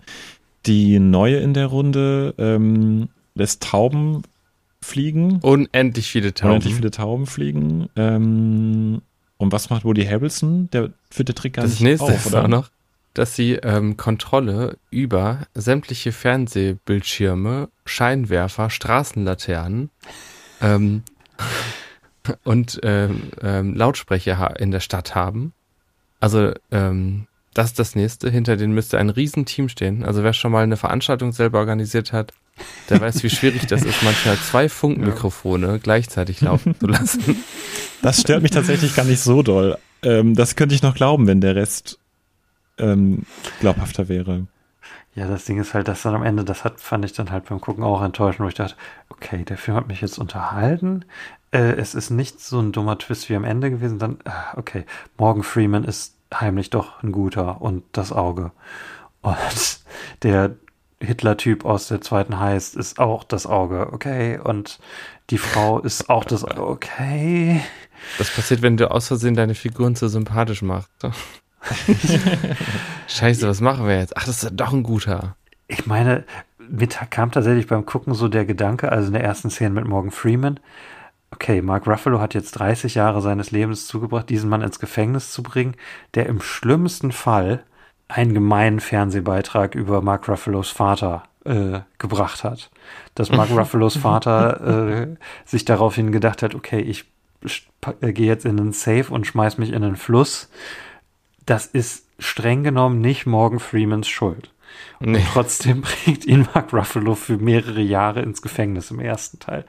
Das ist schon krass. Vielleicht war das auch die Denkweise, weswegen sie es korrigieren wollten. Ja, Also eine deiner, eine deiner Argumente, einzelne Argumente wäre ja jetzt, ähm, dass die Bedrohung real ist, ne? dass die, äh, wenn die vier Horsemen nicht ähm, den Chip äh, stehlen können, dass dann Daniel Radcliffe sie umbringen würde. Ich habe noch mal drüber nachgedacht, ich weiß nicht genau, ob ich, für mich fühlt sich diese Bedrohung ehrlich gesagt gar nicht so echt an. Ähm, also sie Hm. kommt mir gar nicht so real vor. Das kommt einmal daher, dass ähm, Jesse Eisen, also alle sagen so, oh, okay, machen wir, okay, wir machen das. Und dann sagt Jesse Eisenberg, nein, das werden wir nicht machen. Aber ich sag dir, was wir machen werden. Und in der Szene ist so ein Power-Shift, dass du das Gefühl hast, Daniel Radcliffe hat vielleicht gar nicht so sehr die Macht über die. Das ist der eine Grund. Und der andere Grund ist, Daniel Radcliffe wird so ein bisschen eingeführt als Charakter, der nicht so ganz bei sich ist, der nicht so ganz bei Sinnen ist, finde ich. Also er wirkt so ein bisschen wie Ja, so ein Kind, ne? losgelassenes bisschen- Kind, ja genau. Ja, ähm, genau. Und deswegen wirkt diese Bedrohung auf mich tatsächlich gar nicht so real. Also und noch ein drittes, dritter Punkt ist vielleicht, okay, die Bedrohung mag äh, da sein, aber ich, der, der erste Teil und der zweite Teil haben es nicht geschafft, mich dazu zu bringen, mich um die Charaktere so wirklich zu scheren. Mhm. Und deswegen ist mir es auch nicht so wichtig. absolut gerechtfertigt. Es sind halt totale Archetypen und halt teilweise halt auch redundante Rollen. Ja. Äh, ich glaube aber, dass die Bedrohung nicht so real wirkt, wirkt auch, liegt auch ein bisschen an Daniels Performance. Ja, das Äh, glaube ich auch. Ja. Weil ich finde ihn hier tatsächlich die, die schwache Nummer im Cast. Das, äh, ich weiß nicht, ob ihr jetzt aufschreit. Also Aber, das äh, finde ich nicht ganz. Ich äh, gucke ihm trotzdem noch sehr gerne zu hier. Ähm, es ist auch eine interessante Rolle, weil er halt unkontrollierter spielen kann als in anderen Filmen. Er ist ja sonst auch sehr dafür bekannt, dass er sehr kontrollierte Performances abgibt und irgendwie nuancierter. Er wurde doch damals auch berühmterweise genommen für den ersten Harry Potter Teil, weil er so so eine ähm, Unbeweglichkeit an sich hatte, die ihn für die Kamera so interessant gemacht hat. Und hier hat er halt die Möglichkeit, sich von diesen bisherigen Fesseln halt sozusagen zu befreien. Aber er tut es irgendwie auf eine Art und Weise, die für mich auch nicht so ganz funktioniert hat. Für mich hat es in der ersten Szene mit ihm funktioniert, wo es irgendwie so wirkt, okay, wir, wir nehmen jetzt so diese diese inhärente Kindhaftigkeit, die Daniel Radcliffe an sich hat und machen daraus was Böses. Und den Rest des Films ist er aber irgendwie nur so der Standard-Schurke. Also ich fand ihn, wenn ich das jetzt mit anderen Performances von ihm vergleiche, ich fand ihn in Horns und Young Doctor's Notebook auf zwei verschiedene Arten bedrohlicher als, als hier. Ich fand, das war so ein bisschen so dieser Effekt, ähm, den ähm, Christoph Walz Inspector hatte. Habt ihr den alle gesehen? Ja, ist aber Ja, ein bisschen länger her. Mit dir im Kino. Also der letzte Bond. Und Christoph Walz, der halt davor ähm, mit Inglourious Bastards halt den Mega-Bösewicht gespielt hat, einfach so einen richtig ruhigen, kontrollierten Schurken, denkt man ja erstmal perfekt, ne, für den äh, Bond-Oberschurken. Ähm, und irgendwie total enttäuschend. Und hier dachte ich auch, ähm, ich habe das schon so gesehen, ähm, Dan Radcliffe als Bösewicht und es hat mir richtig gut gefallen. Er so als verwöhnter Bengel, der ähm, sich nicht so äh, schert darum, wie es anderen so geht und die halt rumkommandiert äh, und für seine Zwecke einsetzt. Ich fand den streckenweise richtig gut, würde aber dir, Henny, auch zustimmen, dass es im Laufe des Films immer weiter verblasst, die Rolle. Mhm. Aber ich würde das sagen, dass es halt irgendwie auch, also es liegt am Skript. Ja. Die haben das sich nicht so richtig weiter gedacht. Also die spielen nicht wirklich mit dieser Rolle irgendwie. Da passiert einfach nichts mehr mit diesem Charakter. Der wird eingeführt und das war's. Und die anderen Performances sind auch alle irgendwie so groß und er geht irgendwie so unter. Also wir haben Ja. ja, noch nicht mal erwähnt, dass Woody Harrelson hier seinen eigenen Zwillingsbruder spielt, indem er sich Oh, eine hässliche ja. Perücke aufsetzt. Und Also so äh, furchtbar. es Und so das spielt, funktioniert überhaupt nicht. es so spielt, als würde er seinen bösen Zwilling in einer Sitcom spielen. ja, genau, der kommt, als würde er aus einem anderen Universum Ja. kommen. Also Und- Woody Harrison, unglaublich guter Schauspieler, aber Mhm. das war wirklich die schlimmste Performance in dem Film. Es Also diese gute eine Performance, Sehr, also- sehr merkwürdige Performance. Aber sie passt überhaupt nicht rein. Ja. Und daneben geht Daniel Radcliffe total unter, auch unter Ja. halt neben, neben Michael Caine, wenn du die beiden nebeneinander hast. Michael Ja. Caine ist einfach noch Stimmt. eine ganz andere Klasse und, und ist so, so quasi so nebenher auf einmal total bedrohlich und eiskalt und du traust ihm alles zu. Aber ich glaube, er, also Daniel Radcliffe, äh, wirkt auch so, als ob er so ein bisschen verblasst über die Laufzeit des Films, weil er uns ja wirklich vorgestellt wird als der Bösewicht Nummer eins. Ne? Mhm. Er ist der Entführer, ähm, er ist derjenige, in dessen ähm, Haus die entführten Horsemen wieder äh, zu sich kommen und äh, ihn sehen sie als erstes. Er hat, er hat den Plan, er bedroht sie. Ähm, und ja, ich gebe euch recht, er kriegt ja immer weniger zu tun und das Skript ähm, vergisst ihn irgendwie so ein bisschen und ich glaube, es war wirklich viel dem geschuldet. Ja, wobei halt die anderen, ja, also ja, ist es auf jeden Fall. Ähm, die anderen machen irgendwie nur ein bisschen mehr aus ihren äh, auch, auch dünnen Figuren. Also so ein, so ein Jesse Eisenberg oder Woody Harrelson oder, oder Morgan Freeman, wenn du denen halt eine quasi eine leere Seite zum Spielen äh, gibst, dann kommt trotzdem noch eine gute Performance bei raus, auch bei Mark Ruffalo. Aber Daniel Radcliffe kriegt ja Ähm. natürlich auch als einer der wenigen Figuren, und das ist jetzt übertrieben gesprochen, hat auch keinen Twist ab, ne? ja, doch, er ist der Sohn von, äh, von Michael Caine, wie du aus mehreren Interviews mit Michael Caine ähm, Das erfährt man doch recht früh, oder nicht? Ja, das ist halt, Nee, das ist tatsächlich erst am Ende der Twist, wo Michael Caine auftaucht. aber das ist ja, Das ist erst nach der zweiten, also es ist nach zwei Drittel des Films. naja gut, okay, er, da, gut, das ist halt vielleicht eine, Mhm. so eine Revelation über ihn, so eine Eröffnung, er ist der Sohn, aber es, es ist ja kein Charaktertwist, der ist ja nicht am Ende doch gut oder sowas. Ähm, Nee, es, es ändert quasi nichts. Du denkst einfach nur mehr darüber nach, okay, Moment, aber ist er immer noch der tote Facebook-Typ, der er eigentlich sein soll? ja, es ist, es ist kompliziert. ja. Ja. Nee, aber nein, du hast recht, es ändert auf der Charakterebene nichts für ihn. Er ist trotzdem der Böse. Ähm, Aber er sieht gut aus in dem Film, er hat coole Klamotten an. Er sieht sehr gut aus. und er hat den guten Bart und ja, also ich würde mir auch. Es wird ja quasi, wird ja gesagt, also der dritte Now You See Me ist ja quasi in Produktion, seit der erste erfolgreich war. Ach echt? Und meinetwegen kann Daniel Radcliffe da wiederkommen und aus der Rolle wieder was mehr machen. Ja, er Also, ist doch ein guter und ähm, Ich möchte, eigentlich nur helfen. ähm, der, ich möchte ihn unbedingt als Bösewicht sehen. Also aber richtig, also richtig Mhm. Bösewicht, als der Bösewicht. Ja. Nicht nur einer von vielen. Ich ähm, glaube jetzt, nachdem ich das gesehen habe, das ähm, könnte richtig geil werden. Wenn er halt, ja, das entsprechende Skript kriegt und den, den entsprechenden Raum dafür. Ja. ich habe gelesen, Und das finde ich so spannend, Ja. äh, weil ähm, ich zunehmend finde, ähm, ne, mit Harry Potter ist er berühmt geworden durch so eine dramatische Heldenfigur. Mhm. Ähm, und ich finde ihn aber genau in der Rolle eigentlich gar nicht so gut. Ich finde ihn viel besser in den Komödien, finde ich ihn bisher am besten. Äh, und so als Anti-Helden, beziehungsweise Schurken, finde ich ihn, glaube ich, noch viel besser. Er ist gar nicht so der Strahlemann. Er ist Ja. äh, entweder als, als der Trottel oder. Ja, ja, genau. Also meine Lieblingsperformances bis jetzt sind auch Horns Young Doctor's Notebook und ähm, ich glaube What If. Ja, What If war auch echt gut. Der war echt, Ja. der war echt gut. Also quasi Ja. genau, genau das, was du sagst. Das sind irgendwie seine Stärken, was er interessanterweise nach seiner Paraderolle Ganz genau, ja. ja. Und so festgestellt schade, dass es fast niemand kennt von ihm. Ja, das ist halt auch ne, irgendwie auch so der Trend so der letzten Folgen. Je, je größer das wird, desto uninteressanter, schwächer werden seine Performances. Also Ja. jetzt hier die letzten drei waren ja quasi die großen Sachen jetzt, die wir jetzt allein vom, vom, äh, vom Box Office noch hatten. Und das sind nicht die besten Daniel Radcliffe Performances und nicht Und- die besten Filme. Ich glaube, er ist auch wirklich jemand, der gut damit umgehen kann, wenn, er, wenn ihm ein bisschen Freiraum gegeben wird. So wie in diesen Sketchen zum Beispiel. Ich glaube, da ist er einfach richtig gut drin.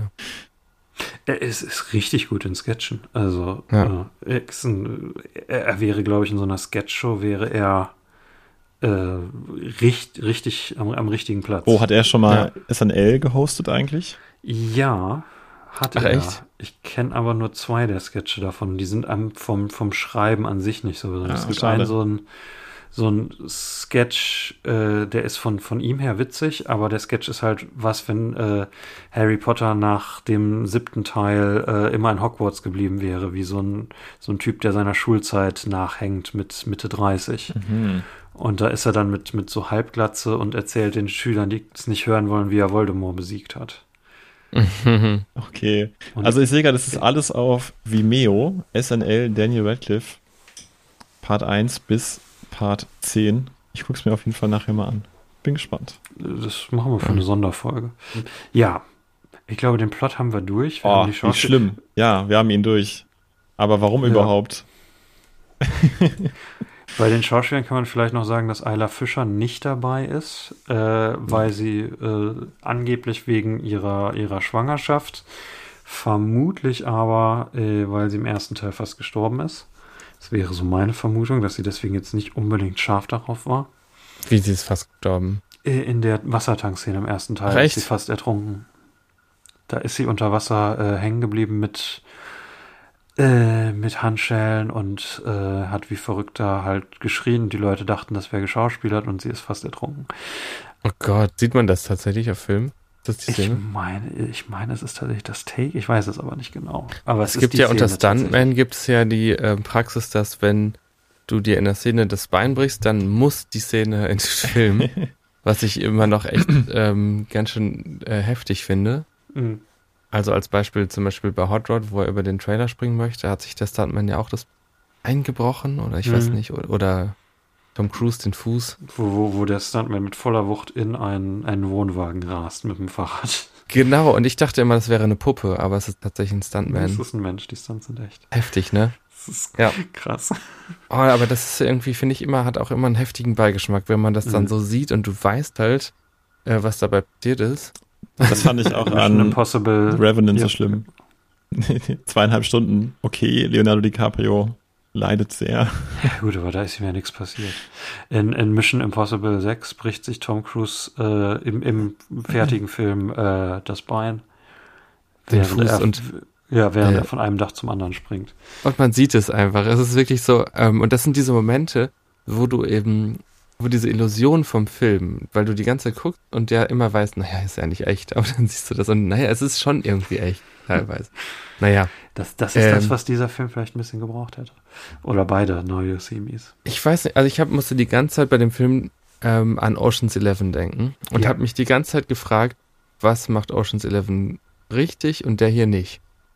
Und äh, ich glaube, es wäre mal richtig interessant, so die Geschichte der Heist-Filme irgendwie sich mal anzuschauen und sich zu fragen, ob quasi die einzige Richtung, in die diese, dieses Genre gehen kann, quasi dich immer mehr abzufacken. Also der Plan immer undurchsichtiger zu werden.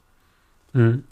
Und ich glaube, ähm, also Eiko und ich haben den zusammengeguckt und irgendwann haben wir den mal angehalten und so gefragt, ähm, warum geht's eigentlich gerade?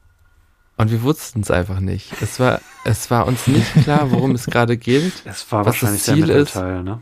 Also, Ja, und ich Ja. finde, bei Ocean's Eleven ist immer die Struktur ganz klar. Die, also erstmal die Rekrutierung. Jede Figur, die rekrutiert wird, hat eine ganz klare Rolle. Ja. Ja, da hast du den, der, der, der plant, dann den, äh, den Con-Man, dann hast du den Taschendieb und so. Und äh, dann kommt, wie die, wie die das Ding planen. Du als Zuschauer weißt ganz genau, worum es geht. Was ist das Ziel? Das wird ja mal ziemlich klar gemacht. Das ist irgendwas ganz Besonderes. Und dann wird jede einzelne Etappe, es gibt dann immer diese Etappen, wo du weißt, das muss klappen. Und dann kommt das nächste, und dann kommt das nächste. Und dann äh, sehen wir auch diese Szenen, wie sie im Idealfall ablaufen. Aber es ist immer ganz klar, dass du weißt, diese Szene, die ist noch nicht passiert, sondern so soll sie passieren. Und bei Now You See Me Too ist es so, dass du die Szenen siehst und manchmal denkst, ist das jetzt passiert? Soll es noch passieren? Oder was? das ist es, das stimmt total, weil genau, es fehlt die Planung. Genau. Und der, Und der dann Punkt, weißt du- ja, ja, mach du Und dann weiter. kannst du nämlich mitfiebern, weil du dann nämlich merkst, okay, jetzt geht es los. Jetzt, jetzt, Ja. und ich weiß ganz genau, welche Schritte kommen. Jetzt geht's los und dann kommt Komplikation. Eine Figur taucht auf, die jemand anderen kennt zum Beispiel und du denkst dir, scheiße, wie kommt die da jetzt raus? Aber es geht wieder, weil sie haben noch so ein paar Reserven in petto und dann spielen sie noch ihr, ihre letzten Karten und es kommt eine nach der nächsten Sache. Du weißt immer genau, das muss jetzt klappen. Okay, das Ja. klappt. Nächste Stufe. Und das fehlt bei dem Film. Ja, weil der Film nicht mehr, also die wollen nicht beide mehr überraschen. Genau. Äh, und dann fehlt die, ja, weil der Film, Moment, wo ich raus war, war tatsächlich, wo, wo sie irgendwie im Casino diesen Gangster, wo ich immer noch, das war so schnell. Ach, unter dem Drachen, jetzt fällt's mir wieder ein, ja. Wo ja, ich ja. immer noch nicht verstanden habe, warum, aber wo sie den erst geschnappt haben und dann waren sie aber direkt quasi ohne diese Planung direkt in der Heiß drinne und ja, Ja. ja, nee, absolut, Da- das ist das, was fehlt, das ist das, was es noch besser machen würde, auf jeden Fall. Ja, aber ich glaube, dass der Film sich da selber ein Bein stellt, ähm, beziehungsweise, nee, wie kann man das besser ausdrücken? Der Film verwehrt sich diese Möglichkeit, glaube ich, weil der Film kann dir ja die Planung gar nicht zeigen, denn dann wäre es ja kein Trick und der, der, der Film will ja nicht nur die Charaktere in dem Film überraschen, sondern der Film will ja auch dich überraschen, aber er kann dich ja nicht überraschen, wenn er dir die Planung zeigt. Und deswegen darf er dir die Planung ja nicht zeigen, denn dann wäre es ja kein Trick mehr. Der Film will ja, dass du als Zuschauer äh, machst so, oh, und wenn du die Planung wüsstest, würdest du Ja. nicht mehr so reagieren. Deswegen kann er ja tatsächlich nicht funktionieren wie Ocean's Eleven, deswegen kann er dir die Planung nicht zeigen und deswegen kannst du eigentlich auch gar nicht mitfiebern. Auf jeden Fall nicht so sehr. Nee, auf jeden Fall. Ähm, wobei ja Ocean's Eleven ist ja das Paradebeispiel, weil Ocean's Eleven ja beides macht. Du kennst den Plan und trotzdem kommt noch ein Twist und trotzdem macht es Sinn, weil du alle Infos äh, gekriegt hast, wie, wie dieser Twist am Ende dann während der Heiß dann doch noch äh, funktioniert. Und manche Sachen weißt du auch nicht ganz genau, wie sie klappen. Nee, genau, also das, das meine ich ja. Also der, quasi Ocean's Eleven hat ja am Ende noch einen Twist ähm, mit dem Tresorraum, dem Mhm. falschen, äh, ausgetauschten. Genau.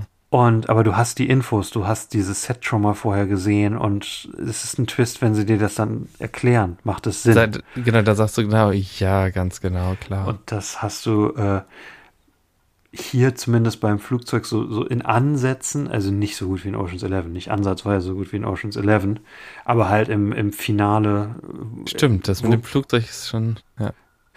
halt ne, danach überhaupt nicht mehr, die ganzen drei Twists oder was auch immer dann danach noch kommt, äh, die haben das nicht und im ersten Teil hast du es gar nicht, weil halt der Twist, äh, ja, der, der Twist ist, dass Mark Ruffalo die ganze Zeit äh, der Böse war und du kannst es eigentlich nicht wissen und ja. Ja. In Ocean's Eleven, Übrigens- kurze Frage jetzt an der Seite, ich weiß nicht, ob wir Ja. das drin haben müssen, aber in Ocean's Eleven, wann erfährt man da nochmal, dass George Clooney das Casino ausräumen möchte, weil der Besitzer des Casinos mit Julia Roberts zusammen ist, mit seiner Ex-Frau? Ersten Drittel oder in der ersten Hälfte. Recht Es ist früh. auf jeden Fall, ja, es ist relativ, Relativ früh, früh, und ne? dann, ähm, und dann kommt nämlich auch gleich, dass äh, der andere, ich glaube dann Brad Pitt oder irgendwie ein anderer Charakter weiß es quasi. Und das, und die ganze Zeit wird gesagt, oh, das, das könnte aber ein Problem sein, das ist zu persönlich. Ja, Genau, dann, dann ja. kommt erst eine Konfrontation und dann wird ihm immer gesagt, jetzt pass aber auf, dass es nicht zu persönlich wird. Jetzt pass aber auf. Ja, ich habe das Gefühl, dass Nayosimi so wäre, die würden sagen, ah, es wäre aber gut, wenn wir irgendwas davon erst am Ende erzählen würden. Ja. Die würden dann so eine Information wahrscheinlich dann am Ende rauskommen lassen und das wäre dann ein großer Twist oder. Hm. Ah ja, George Clooney hat übrigens einen Zwillingsbruder und äh, das ist der eigentliche Betreiber des Casinos. Und, und er hat eine komische Perücke auf und er spricht. und der ist noch viel besser im Vorbereiten von Heist. Ja, genau. Und er, er spricht nur so wie Woody Harrelson in diesem Film. Was ich als Schauspielmoment noch schön fand, war äh, am Anfang äh, der, wo, wo die eine Szene, wo Mark Ruffalo noch FBI-Agent ist und wo er seinen Mitarbeitern quasi vormachen muss, dass er nicht zu den Horsemen gehört und wo er das aber so spielt wie, wie in so einer Komödie, also so von wegen so wie so ein Trottel, der gerade Ja. versucht so zu tun. Der völlig verrückt geworden ist. Und der erste Now You See Me wäre 100% besser, wenn er den ganzen Film über so wäre, weil er schlecht darin Ja. ist, Stimmt, ja. zu verstecken, dass er der Übrigens, Böse Henny, ähm, ich weiß nicht, ob du die Schauspielerin kennst, aber was würdest du ähm, sagen, wie alt ist die, ähm, die, die schwarze, ähm, die Chefin von, äh, von Oh, Mark ja, Ruffalo? stimmt. äh, die die- für zwei Szenen vorkommt. Ähm, Ja. Ja, Weiß ich nicht. Ich hätte sie jetzt, wenn du so fragst, ist sie wahrscheinlich 19 oder so, aber ich hätte sie jetzt Ende 30, Anfang 40 geschätzt. ja, witzig, ne? Die ist 49. Okay, das ist, hat mich jetzt in die andere Richtung überrascht. Das ist echt oder? Wahnsinn, ja. Ich dachte, du- die ist auch so Anfang 30 vielleicht. Ja. Und dachte Das- so, warum ist die so jung? Das ist doch nicht die Chefin. und die ist einfach 49 und die sieht null so aus. Ich dachte, du Das fragst mal nach, angucken. nach Lizzie Kaplan, die äh, hier die Frauen-Horseman-Rolle spielt. Ja, es tut mir sehr leid, aber die Frau ist echt, äh, über die möchte ich eigentlich gar nicht reden. Also die, ähm, die, die Chefin Rolle ist sehr nervig. Sana äh, Lathan. Sana Lathan oder so. Ja. Aber vielleicht können wir da ganz Ja. kurz einschieben. Was ist denn der best, die beste Rolle von Isla Fischer? In welchem Film? Natürlich Hot, Hot Rod. Rod. Da können wir vielleicht kurz ein Zitat aus Hot Rod einblenden. Die, Frau, heißt, Frau heißt übrigens Ayla. Isla. Ayla. Okay. Ja. Ja. so wie Island, ne? Ah. Ich dachte auch mal, dass sie Isla heißt. Ich finde ansonsten halt nur, ja, ich meine, es, sind alle, es ist ein Wa- Wahnsinnscast. Das ist so ein bisschen die Sache, die schade ist. Es ist ein Wahnsinnscast, eine Wahnsinnsprämisse. Müssen wir mal von vorne anfangen. Ich habe ähm, Isla gesagt. Ich, ich schneide Okay. das raus. Äh, und ich, ich wünsche mir einfach, dass es halt, also ich mochte den jetzt mehr als den ersten, aber ich wünschte mir quasi, dass wenn sie einen dritten machen, dieser Aufwärtstrend, also den ich jetzt wahrnehme, den ihr beide nicht so wahrnehmt, dass der weitergeht und dann das halt ein Franchise ist, was drei Filme braucht, bis es einen guten Film macht. Aber dann hättest du einen guten Heist-Film mit Jesse Eisenberg, Mark Ruffalo, Woody Harrelson, Dave Franco, äh, die alle wahnsinnig gut sind. Also, Ja, ja. Ich habe leider gelesen, dass ähm, dem Studio scheinbar die Kingsman-Filme wichtiger sind. Und deswegen Das- Nagasimi 3 erstmal hinten angestellt ist. Das macht Sinn, weil äh, also quasi der Film hier war ja 2016, 2013, 2016 und dann sind es jetzt schon fünf Jahre seit dem letzten Teil und äh, ja, wer, wer will den gucken? Theoretisch ist ja auch irgendwie ein asiatisches, äh, Quatsch, ein chinesisches Spin-off geplant mit dem äh, einen chinesischen Charakter. Hm.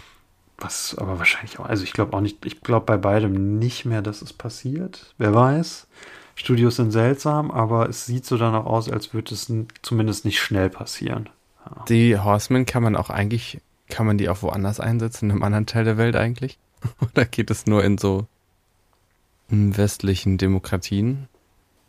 Ich meine, Teil hier spielt in Macau, ne? Also, Da eigentlich. um den Markt Weil Ich habe nur gerade so gedacht, die haben also ein Jahr einfach nichts gemacht und so und das Einzige, was ihnen einfällt, ist irgendwie Facebook anzugreifen. Gibt es nicht irgendwie noch andere Leute, die man... Ich, ich meine, das finde ich auch irgendwie interessant, dieses, dieses total strange Worldbuilding, finde ich ja, also sowas mag ich ja immer, äh, dass das hier eine Welt ist, in der es einerseits gibt es einen Magier-Geheimkult, Hm, äh, der hinter allem steckt. Und andererseits diese Hauptfiguren, das sind ja quasi Berühmtheiten und Magier und Bankräuber. Das ist eigentlich, ich finde das cool. Also ich, ich würde mir das halt in einem Film wünschen, der halt noch, der, der noch besser funktioniert, ähm, Mhm. mit genau dem Cast. Ja, es ist schon schade Und- auf jeden Fall, Ja. das stimmt. Ja. Was wären eure größten Wünsche für, äh, für Now You See Me 3? Äh, Mark Ruffalo's Ganz, Vater ganz lebt wild. doch noch. Daniel Radcliffe wird böse. ähm, Morgan Freeman nimmt eine Maske ab und ist in Wahrheit eigentlich ähm, ähm, wer könnte er sein? James Franco ähm, und Dave Franco und James Franco sind im Film echte Brüder und James Franco ist in dem Film auch echt ein Movie-Star, genau wie Julia Roberts in Ocean's 12 und James Franco spielt sich spielt sich selbst also, genau. Und irgendwas aus dem ersten Teil passiert zeitlich erst nach dem dritten Teil, also dass sie so einen Zeitloop drin haben. Also solche Sachen einfach. Sehr gut. Sehr gut. Ich wünsche mir, dass ähm, äh, Atlas ähm, die, das Auge total korrumpiert, weil er so ein E- Egomane und Machtmensch ist und ähm, das ähm, plötzlich zu so einer Schurkenveranstaltung wird und Danny Radcliffe entdeckt das Gute in sich. Er ist ähm, 25 Jahre älter, gründet ein, ein neues, äh, einen neuen Magiergeheimbund, der so ein bisschen wie so eine ähm, Renaissance auf das, auf das Alte zurückgreift und äh, das wiederbeleben möchte und gegen die alten Zauberer kämpft, die jetzt irgendwie so 70 Jahre alt sind oder so. Oder der, der Fast and Furious 8 Weg. Äh, die Horsemen müssen mit Daniel Radcliffe zusammenarbeiten, weil sie eine Zaubermission machen müssen, die sie nur mit seiner Hilfe bestehen können. Und haben, es sind aber Spannungen im Team, weil er ist eigentlich der Böse. Ah, Oder Crossover mit Das ist das Ende. Und die Horsemen müssen die Apokalypse überstehen. Okay, haben, haben wir noch irgendwas? Was ich, was ich auch richtig Film? genial finde, wäre, wenn es im dritten Teil darum gehen würde, dass die Schauspieler davon überzeugt sind, dass die Filmrealität die richtige Realität ist und alles drumherum, was sie machen, Pressetouren und so weiter, ähm, gespielt ist. Und wenn das der dritte Teil ist. Also Auch, auch so eine, so eine ähm, Meta-Geschichte. Warner Und dann herausfinden, das dann herausfinden, dass sie nur hypnotisiert wurden, dass die Filme nur Filme waren. So, jetzt hab ich's. Oder nee, Quatsch, Lionsgate. Lionsgate, wenn ihr das hört, äh, ruft uns an. Also ich glaube, wir haben die nächsten, was waren das, fünf, sechs Filme im Franchise. Wollen wir uns, wollen wir eine eigene Produktionsfirma gründen und uns Lionsgate nennen? Also so wie Lion, so Anfänger? Auf jeden Fall. Ich denke auch nicht, dass wir verklagt werden. Ich halte das für absolut unwahrscheinlich, dass es irgendwelche rechtlichen Folgen nach sich bringen würde. äh, ja, nee, schön. Dann äh, sind wir damit durch. Und damit sind wir jetzt, glaube ich, auch, oder hoffe ich, sind wir jetzt auch durch diesen Sumpf an doch enttäuschenden Film, drei am Stück, quasi durch. es liegt nicht an Dan Radcliffe, müssen wir nochmal Ja. sagen. Er hat Nee. sein Bestes gegeben. Aber nächste, Ja, nächstes Mal wird bestimmt groß, weil es ist ja unsere Jubiläumsfolge, die 25. Red Cliffhangers Folge. Oh, das ist Ja, perfekt, ja. weil das ist auch genau der Film, wegen dem wir das Ganze, glaube ich, gestartet haben. Ja. Swiss Army Man. Eine Wahnsinnsperformance von Daniel Radcliffe, wie ich finde. Äh, aber dazu mehr. Äh, Im nächsten Uh. Monat. Bis dahin könnt ihr uns bei Instagram unter Zebra Zebrapapagei 4 Real finden, bei Twitter und YouTube als Zebrapapagei und auch bei Facebook als Zebrapapagei. Handy, das ist das erste Mal in 24 Folgen, dass du nicht fragst, wo kann man uns finden, ja, das weil du stimmt, die Hoffnung ich aufgegeben, hast, aufgegeben. dass das Segment habe die Hoffnung Normal verläuft. völlig drin Weil aufgegeben. beim letzten Mal kam nämlich im Ah, die, Ja. Wir können die Magie nicht nochmal aufleben lassen, glaube ich. Nee, das können wir nicht. Das, vielleicht kann auch Now You See Me die Magie nicht wieder aufleben lassen. Bis dahin würde ich sagen, äh, ich meine, wir nehmen das ja heute auf im, im Wetterchaos äh, 2021 zugeschneit und zugeweht. Äh, passt auf euch auf. Wer weiß, vielleicht ist nächsten Monat ja, wenn diese Folge rauskommt, der Schnee hoffentlich weg. Denk mal, dann ist wieder Frühling. Ich, hoffen wir. Genießt den Frühling, genießt das gute Wetter. Genau, werdet nicht krank ähm, und macht es gut, bis es Werdet keine Magier. Gleich, gleiche Welle, gleiche Daniel Radcliffe Stelle. Mit Welle meinst du Corona oder was? Red Cliffhangers.